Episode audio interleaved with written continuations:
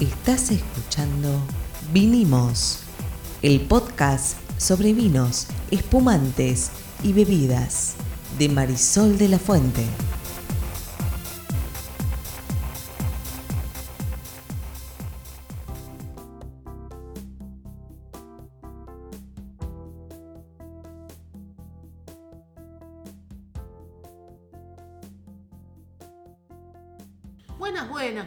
Marisol de la Fuente y soy Sol Sommelier. Y yo soy Ariel Torres y soy el que hace las preguntas del que no saben en este, este podcast. ¿De qué vamos a hablar hoy, Sol? Vamos a hablar de biodinamia. Un tipo de gimnasia. No, ¿cómo tipo de gimnasia? Suena Hablamos de vinos en este podcast. Por, por eso me pareció raro que habláramos de alguna práctica deportiva, gimnástica o algo. No, no, no, no, no. Muchas veces nosotros hablamos de vinos orgánicos y vinos biodinámicos y mucha gente piensa que son lo mismo, pero no son lo mismo. Yo la verdad no pensaba ni lo uno ni lo otro. Vos pensás que era una actividad Física, sí. Actividad física, bueno, no. Vamos a hablar hoy un poco de esto que para mí es como una filosofía, ¿no? La, Viste que cuando nosotros hablamos de vinos orgánicos, en general estamos hablando de vinos que están hechos con uvas de viñedos que no tuvieron ningún tratamiento con ningún tipo de agroquímico. Es decir, no se utilizaron agroquímicos en el proceso de cuidado de esos viñedos. Ahora, existe otro tipo de tratamiento del viñedo y del proceso productivo que se llama biodinamia. Básicamente es una agricultura que tiene un enfoque mucho más de eh, autosustentabilidad. Y además, en general, cuando hablamos de esto, se dice que aquel que hace una agricultura orgánica está tratando de conservar el suelo, digamos, de no agotarlo, y aquellos que hacen agricultura biodinámica, lo que están trabajando es algo que tiene que ver con el fortalecimiento y regeneración del suelo. Por lo cual, obviamente, va a terminar también teniendo consecuencias en el tipo de proceso productivo que tenés que llevar adelante. Eh, a ver si entendí. Aparte del del eslogan, que me parece fantástico, que es en la práctica, ¿qué es lo que significa que algo es biodinámico? Conceptualmente ellos hablan de que cada finca es un organismo vivo que se tiene que autosustentar, donde va a haber toda una serie de prácticas, que algunas de ellas son orgánicas, que le van a devolver vitalidad al suelo y una mejora permanente asociada a las plantas, los animales y la interacción humana con todo ese entorno. Básicamente la biodinamia es un tipo de agricultura ecológica muy antigua. Se dice que su creador es el filósofo de origen austríaco Rudolf Steiner, el mismo de las escuelas Waldorf, bueno, ese mismo, que allá por 1920 empezó a hablar con agricultores europeos que estaban muy preocupados por la pérdida de calidad y degradación de los alimentos, de los cultivos y la reproducción de los animales, y empezó a hablar con ellos de esta idea de la agricultura biodinámica, esta conexión con la tierra, ¿no? Donde además de, por ejemplo, manejar un calendario lunar que les indica en qué momento del año hacer las actividades en el viñedo o en el suelo, también manejan lo que se llaman preparados biodinámicos que se hacen con elementos que son parte del mismo lugar, elementos vegetales y elementos animales. Entonces, por ejemplo, cuando nosotros pensamos en un vino biodinámico, pensamos en un vino que es el resultado de un proceso que tiene muy en cuenta el medio ambiente, lo orgánico también, ¿no? Pero esto como va más allá. Yo siempre digo que para mí la biodinamia es una filosofía y además es algo que requiere de mucho trabajo humano y que es mucho más difícil de escalar, porque por ejemplo para hacer los preparados necesitas ciertas gramíneas, ahora si querés hablamos de eso, necesitas ciertos animales, necesitas de ciertos procesos que se dificultan un poco en la escala, ¿no? Pero por ejemplo, cuando hablamos de un vino biodinámico, es un vino para el cual en el viñedo no se usó herbicida, pesticida ni ningún tipo de fertilizante, que se utilizaron productos estos preparados biodinámicos hechos en base a abono vacuno, arena, plantas medicinales que se cultivan en el mismo lugar. Eh, no se utiliza ningún tipo de cultivo transgénico, obviamente, y para la fermentación siempre se usan levaduras indígenas, ¿viste? Que siempre hablamos de la levadura indígena o autóctona, que es la que está en la piel de la uva. Y además no se utiliza ningún elemento para no dañar ese mosto, se reduce al mínimo el uso del famoso sulfito o, azufre en el proceso de elaboración. Por lo cual estamos hablando de vinos que son muy naturales, más allá de que sabemos que la definición de natural no existe, digamos, como tal, como técnicamente, pero sí son vinos con muy poca intervención y con mucho cuidado de lo que ocurre dentro del mismo viñedo. Ok, lo que mm, habría que aclarar primero es que cuando hablamos de, que una, algún tipo de agricultura no utiliza eh, agroquímicos, significa agroquímicos industriales fabricados sintéticamente con el objetivo de destruir ciertas malezas, ciertas plagas, curar ciertas enfermedades, etc. Ahora, que se utilizan agroquímicos, sí, se utilizan agroquímicos. Eh, la química no necesariamente es una química industrial. Cuando, por ejemplo, eh, juntan ciertas plantas, las pican y hacen este, un, preparado, eso es química también.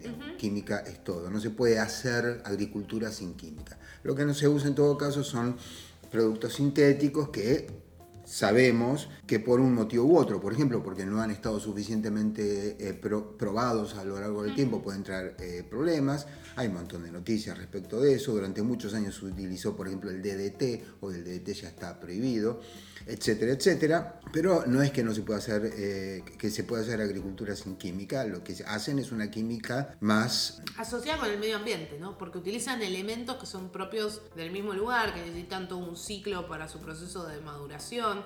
De hecho, Rudolf Steiner definió nueve preparados diferentes para ayudar a la fertilización y eso en conjunto con el calendario astronómico biodinámico, que hoy hay uno para el hemisferio sur y hay uno para el hemisferio norte, hacen que todo el desarrollo de la salud, de la fertilidad de los organismos, todas esas como que ellos llaman fuerzas vitales que están en los propios alimentos y son portadores de la vida, permitan una producción y una fertilidad del suelo y los procesos de vida que ocurren en el viñedo que fluyan de una manera diferente, ¿no? Se usan elementos como manzanilla, ortiga, corteza de árbol, diente de león, valeriana, y todos estos terminan siendo pulverizados o colocados en las plantas para lograr distintas consecuencias. Fantástico. Vos ya sabés lo que pienso de los eslogans, no, no, me caen ni un poquito bien, ni a mí ni a ningún periodista, es normal, eh, pero sí, digamos, lo que yo quería decir es, esta es una química que ha estado probada durante 10.000 años, ya sabemos, porque se recontraprobó, que la valeriana o que la ortiga o que la manzanilla, etcétera, eh, no tienen consecuencias nefastas y por lo tanto es, no sé si más natural, pero seguro más sano. Sí, claro. Igual hay, digo, para salirnos del eslogan, poder hacer este tipo de procesos es muy complejo, ¿no? Está bien, podría ser terriblemente simple, digamos. El hecho de que sea complejo no lo convierte en bueno. No, no, Lo que estoy diciendo es, más allá del eslogan, porque cuando a mí me hablan de que las fuerzas vitales fluyen, hay, un, hay un instinto del, periodista, no de no creer, de decir, bueno, exactamente de qué estamos hablando. Bueno, yo te voy a dar los nombres de los preparados. Está bien, pero lo que digo es, estos preparados son una manera de hacer lo que hace un agricultor, que es privilegiar el crecimiento de una planta por sobre las otras, cosa que ya deja de ser natural. Y hay una intervención, obviamente. Porque vos lo que querés es hacer vino, no que te crezca la parra o la vid, como dicen ustedes, junto con todas las demás plantas como era o como sería naturalmente. Cuando tenés una vid y otras 800.000 plantas y viven en la naturaleza, felices todas, las plantas se comunican entre sí, esto está probado, y ahí volvemos a un mundo en el que el hombre no existía, el vino no existía, este podcast no existía. Entonces, lo que se hace en todo caso en la biodinamia, si estoy entendiendo bien, por ahí no, es utilizar químicos preparados, llamalos como te guste más, que son, al estar tomados de la misma naturaleza, está probado que no hacen daño, sobre todo a largo plazo, a la salud, a las plantas, al suelo, al ecosistema, a la biodiversidad, etcétera, etcétera, etcétera. Yo te voy a mencionar los ocho preparados y vos me contás cuál querés que te cuente. Dale. tenemos la preparación de boñiga en cuerno, tenemos la preparación de sílice en cuerno, tenemos también la preparación de milen rama, la preparación de manzanilla, la preparación de ortiga, la preparación de corteza de roble, la preparación de diente de león, la de valeriana y en el 508 la preparación de cola de caballo. Bueno, la que me interesa sobre todo es la valeriana, porque como la valeriana es una de esas eh, plantas que se usan en arboristería como sedante y eh, tiene un efecto psicotrópico, hipnótico, supuestamente induce el sueño, incluso puede ser alucinógeno. Quiero ver qué le, hacen a, la, huerta, al, viñedo con valeriana. Bueno, este es el preparado 507, porque van del 500 al 508 los preparados que definió Rudolf Steiner. Y dice, se prensan las flores frescas de valeriana y se pone el zumo en botellas. Dejarlas fermentar durante unas 6 semanas de forma anaeróbica. Luego se tapan y se almacenan en una bodega. El jugo de valeriana se puede utilizar durante varios años en el compost y también para prevenir helada. ¿Y para qué sirve? Y bueno, este es el uso que le dan. Tiene que ver con incrementar componentes que están en el compost y también para la prevención de heladas, como te acabo de decir. Ok, ahí me queda, había quedado en el tintero esto de que no se usan fertilizantes. No, sí se usan fertilizantes, lo que ocurre que de nuevo no son, fertilizantes claro. Sí, claro, no, no, no son de origen industrial, hechos en serie, que son más Se usa salados. de- compost, se Exacto. usa Bueno, pero el compost es una forma de fertilizante. Sí, claro. Uno no es que junta toda la, la verdura, la pone en una compostera y hace compost porque está copado. Lo hace porque ahí adentro hay fósforo, de- en potasio y nitrógeno, sobre todo nitrógeno. Y esto es, en dos palabras, fertilizante. Sí, están todos estos preparados, pero aparte yo te decía que hay un calendario lunar que te va indicando en qué momento del ciclo tenés que hacer ciertas tareas. Y según este calendario lunar, en la biodinamia se considera que dependiendo en qué constelación se encuentra la luna, esto va a determinar dónde está como concentrada la energía de la planta. Entonces el calendario contempla la constelación de la Tierra, la del aire, la del agua y la del fuego.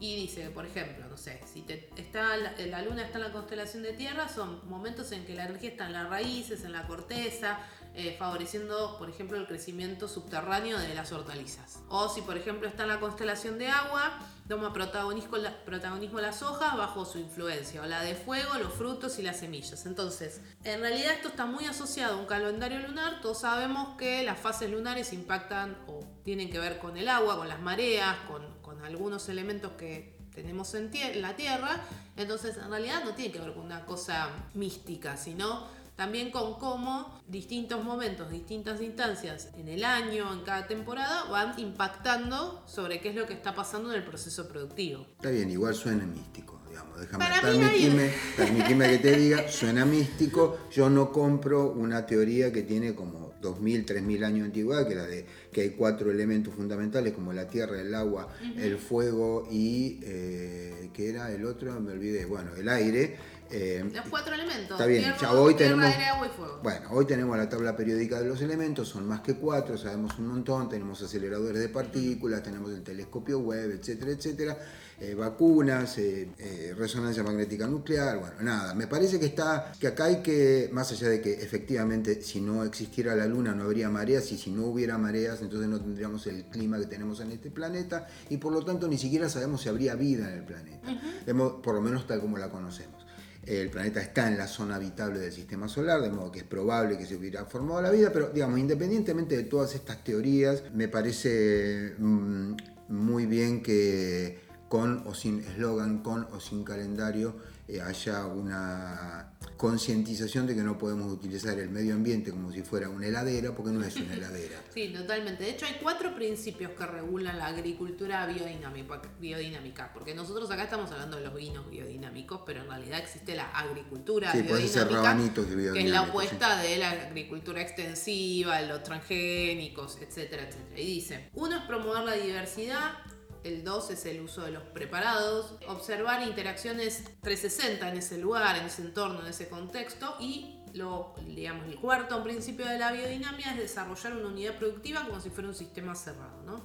Me parece interesante porque la biodiversidad, esta de la que ellos hablan, cuando uno trabaja monocultivos y agota la tierra y demás, se pierde. Entonces, por ejemplo, yo que he tenido la posibilidad de visitar alguna, algún viñedo biodinámico, vos ves que dejan los verdeos, que dejan gramíneas, que dejan que otras plantas estén entre las hileras, porque ayudan a la oxigenación del suelo, ayudan a la propia vid y además motivan cierta competencia con la vid para que la vid se fortalezca, crezca mejor, se desarrolle, ¿no? Como asegurando cierta evolución dentro de esos elementos que están en esa bio- biodiversidad eh, incluyendo los animales, ¿no? Que van a terminar ayudando con la, eh, no sé, la polinización, la proliferación de otros cultivos, de otros elementos que van creciendo en ese lugar, ¿no? Después hablamos de los preparados, que ya un poco los mencionamos, son necesarios, ¿no? Para poder eh, poner en la práctica la biodinamia, obviamente con esto de tener un compost, de tener un elemento que nos ayude al cuidado de las plantas, a su crecimiento, y después esta idea de la agricultura 360, ¿no?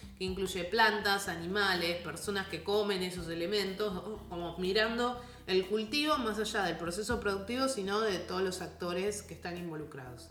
Y esto de un sistema cerrado, que me parece que es interesante, es esta idea de una viticultura que tenga una identidad, que tenga una relación con ese terroir, con ese lugar, que reduzca el ingreso de elementos externos que no corresponden a ese lugar, como los fertilizantes, como los herbicidas, como levaduras que no son de ese terroir. Y también ayuda a reducir la idea de generación de residuos, porque todo lo que se genera en ese espacio se reutiliza. No, no, no hay, hay una reducción fuerte de eh, residuos y también un respeto, digamos, por el ciclo de la naturaleza. Me parece que todo eso es sumamente interesante cuando nos ponemos a pensar en que claramente necesitamos ayudar al planeta en el que estamos y si seguimos, seguimos produciendo como si fuera una maquinaria, en algún punto, bueno, no vamos a quedar sin planeta para vivir, ¿no? Sí, eh, eso definitivamente da para, hablar eh, mucho, también somos 8 mil millones de seres humanos. Creo que, no me acuerdo quién dijo que tenemos los instintos del paleolítico, las instituciones de la Edad Media y la tecnología de, de la ciencia ficción, o algo muy parecido a esto. Eh, hay algo de, ese orden, pero en el caso de, la agricultura, y a pesar de los muchos avances que, que han habido, todavía tenemos que encontrarle la vuelta porque somos una especie que depende enteramente del, del, que, del que un organismo convierta la luz solar en almidón que otro se lo come y nosotros nos terminamos comiendo a ambos. Pero bueno, eh, lo que te quería preguntar es si hay algún rasgo que tenga, que caracterice, que se sepa desde la sommelier eh, a los vinos biodinámicos. En realidad, cuando vos probás un vino biodinámico, ¿te vas a dar cuenta que es biodinámico? No. No. La verdad es que no. Si es cierto que, como te decía antes, al no utilizar, por ejemplo, em, sulfitos agregados, que tienen que ver, este es un elemento que se utiliza habitualmente en el proceso productivo porque es un antibactericida, un antioxidante, etcétera, para prevenir que el vino se enferme, que el vino se arruine. Al no utilizar agregados y solo tener los propios de la fermentación, sí me atrevo a decir que son vinos que son más bien estilos de vinos jóvenes, ¿no? Porque no van a tener ese componente por ahí adicional, que es parte de los procesos productivos más, más tradicionales, para evolucionar en el tiempo y mantenerse en el tiempo en buenas condiciones. Ahora, ¿hay una diferencia sustancial organoléptica? La verdad es que no. No, pero no vas a tener vinos reserva, eso decís. Es poco probable. Ahora. ¿Pero por qué? ¿Por no, no utilizan eh, barricas, por ejemplo? Muchos no usan madera, claro, porque la madera tampoco es propia de ese lugar. No es propia de ese lugar y además proviene de árboles que están eh, por lo menos amenazados. Sí, hay reservas específicas de roles en Europa. bueno, vos reservás lo que vos preservás aquello que está en peligro. Exactamente. Vos no preservás mosquitos. Entonces, tiene sentido por, por ese lado. Eh, igual no está mal, digamos. Simplemente es para, para poder decirle a los que nos están oyendo, mira, si encontrás con un vino que dice que es biodinámico y además que tiene una potencial de guarda de 15 años y posiblemente te están estafando. Ojo, pregunta, por ahí no. Podría que, por ahí ser que sí. está puesto en una madera del lugar, no lo sabemos. Lo que sabemos es que el sulfito es un elemento importante en la evolución del vino. Estos vinos no tienen sulfitos agregados, por lo cual en general van a tender a ser vinos de consumo. Por lo cual también yo pienso, conectándolo con esta filosofía, ¿no? Em, producimos vinos para consumirlos. ¿Por qué producimos cosas para estoquearlas y guardarlas, no? Sí, está bien. De última, si te pones a preguntar, lo que habría que decir es, si querés ser realmente biodinámico, no hagas vino, porque los vinos no son naturales. El vino es un producto humano. Este es el gran conflicto que tenemos. Hasta ahí, porque si yo meto un montón de racimos de uva dentro de un balde, como tiene levadura autóctona que está pegada en la piel, va a fermentar igual. Está bien, pero para eso vos lo tenés que sacar en el punto en el que está hecho vino. Si lo dejas ahí va a pasar de vino a vinagre, de vinagre a cheto y finalmente Ah, se va a por evaporar. supuesto, Vos estás Entonces, hablando de la manipulación de esos elementos. no, Está del- bien. sí, está bien, manipulación. Lo que estoy diciendo es que tenemos un conflicto los humanos en, Mm. en el hecho de que somos, en el sentido estricto de la palabra, el Sí. sentido del diccionario, somos aberrantes. ¿Por Sí. qué? Porque no salimos del camino. Sí. Una mariposa, una libélula, una hormiga, un perro, un gato, un pájaro hacen lo que tienen que hacer según el manual y nada más no hacen vino. Un castor va a hacer diques, pero no va a hacer, por ejemplo, diques de eh, policarbonato o va a ser una represa para producir electricidad. Entonces, los únicos que somos creativos y que consumimos más energía que la que podemos obtener sin hacer nada más que comer y beber somos los humanos. Sí, claro. Así que hay un punto en el que la biodinamia lo que trata es de que el impacto de ser creativo y fabricar vino sea menor. Exacto. Pero el- de última, si uno quiere ser 100% biodinámico, no tiene que hacer no nada deberíamos más. hacer nada. Pero entonces exacto, no somos pero humanos. No somos humanos, viviríamos, volveríamos a vivir de la recolección.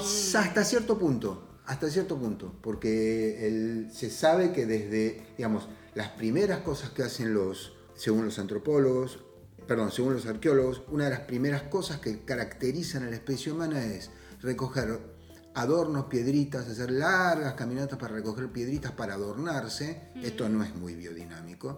Digo, ¿no? Digamos, ¿Para qué te vas a adornar? Sí. Y enterrar a los muertos. Cosa que tampoco está bueno. Si vos empezás a enterrar muertos en el viñedo, no va a estar bueno para No. el viñedo. Bueno, eh, es una de las cosas que se sabe cuando haces compost que no se pueden usar proteínas Proteínas animales. animales. Entonces, eh, pero claro, al mismo tiempo era muy saludable para la comunidad el hacer esto. Por un lado por la cuestión ritual y por el otro lado por la cuestión sanitaria. No puedes andar dejando muertos por ahí. Entonces, el, el cazador-recolector, que, que algunos lo toman como una especie de modelo de, de la, de la perfección en la consonancia con el medio ambiente, estaba mucho más en consonancia que lo que está después, una vez que creamos la agricultura y la ganadería y empezamos a industrializar y todo lo que vino en los últimos 5.000 años, 10 10.000 años, pero ya estábamos haciendo cosas que el resto de los seres vivos no hacen, digamos. Sí, definitivamente. Así que no, no, tampoco hay que, que ponerse demasiado loco con esto. Hay un, hay un concepto que usa una bodega que es biodinámica, que a mí me gusta mucho, que es el concepto de reciprocidad con el ambiente, ¿no? Y Bueno, con el sí. planeta. Me, me parece súper lindo. Y de hecho yo dije algo que, que, que es real, que hacer biodinamia, por todo lo que le contamos, todo lo que contamos de los preparados, el calendario y todo lo que implica, porque y se te está enfermando la planta y bueno, te la tenés que arreglar, no puedes meter nada. No, pero si ellos usan. No, está bien, pero digo, es mucho más difícil. Bueno, Está claro que es mucho más difícil. Nadie Ahora, dijo que iba a ser fácil. Por eso en general son eh, producciones más pequeñas. Sin embargo, en la Argentina tenemos uno de los viñedos más grandes del mundo de biodinamia. Mira, no lo sabía. Lo tiene la bodega Chacana, se llama Finca Nuna y es una, una, una finca que tiene unas 80 hectáreas biodinámicas. Ahora, yo he visto los videos, conozco a los enólogos. Hay que ponerse a hacer los cuernitos rellenados para usarlo, para enterrarlo, para sacarlo, para volverlos a usar. Es un laburazo. Pensado, digo, si lo comparo con la cosechadora, el, bueno, tenemos una cosa acá, un Sí, compré 4.000 litro de toneladas. algo sí, eh, exacto. y echarlo y punto, ¿no? Pero al mismo tiempo son.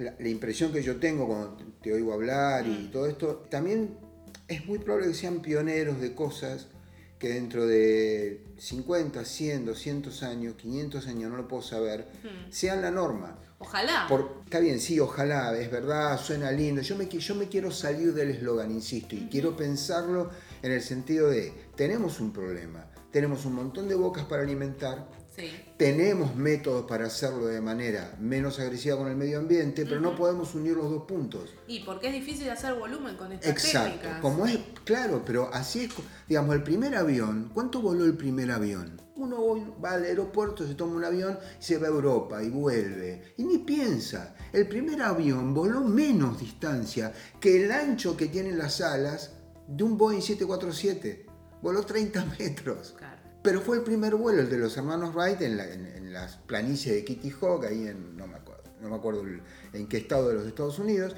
O sea, los principios pueden ser muy, muy humildes y muy complicados. Los tipos fabricaban bicicletas, no tenían, digamos, el primer avión fue una cosa que vos decís, ¿cómo carajo voló? Y sin embargo voló y hoy volamos y alguna vez se dijo que no se podía romper la barrera de sonido y se rompió. Entonces por ahí esto que hablamos hoy y que tiene un costado místico suelen tenerlo es el principio de algo mucho más importante, más grande, más de largo plazo y, más abarcativo, que quizás nos permita de una vez poder vivir del planeta sin hacerlo pelota. Sí, totalmente. Igual más que místico, a mí me gusta siempre decir que para mí es una filosofía de, vida. Está bien, yo tengo como la definición de filosofía, mi definición de filosofía es diferente, a lo sumo da la impresión de ser más una metafísica que una filosofía, mm. pero está todo bien.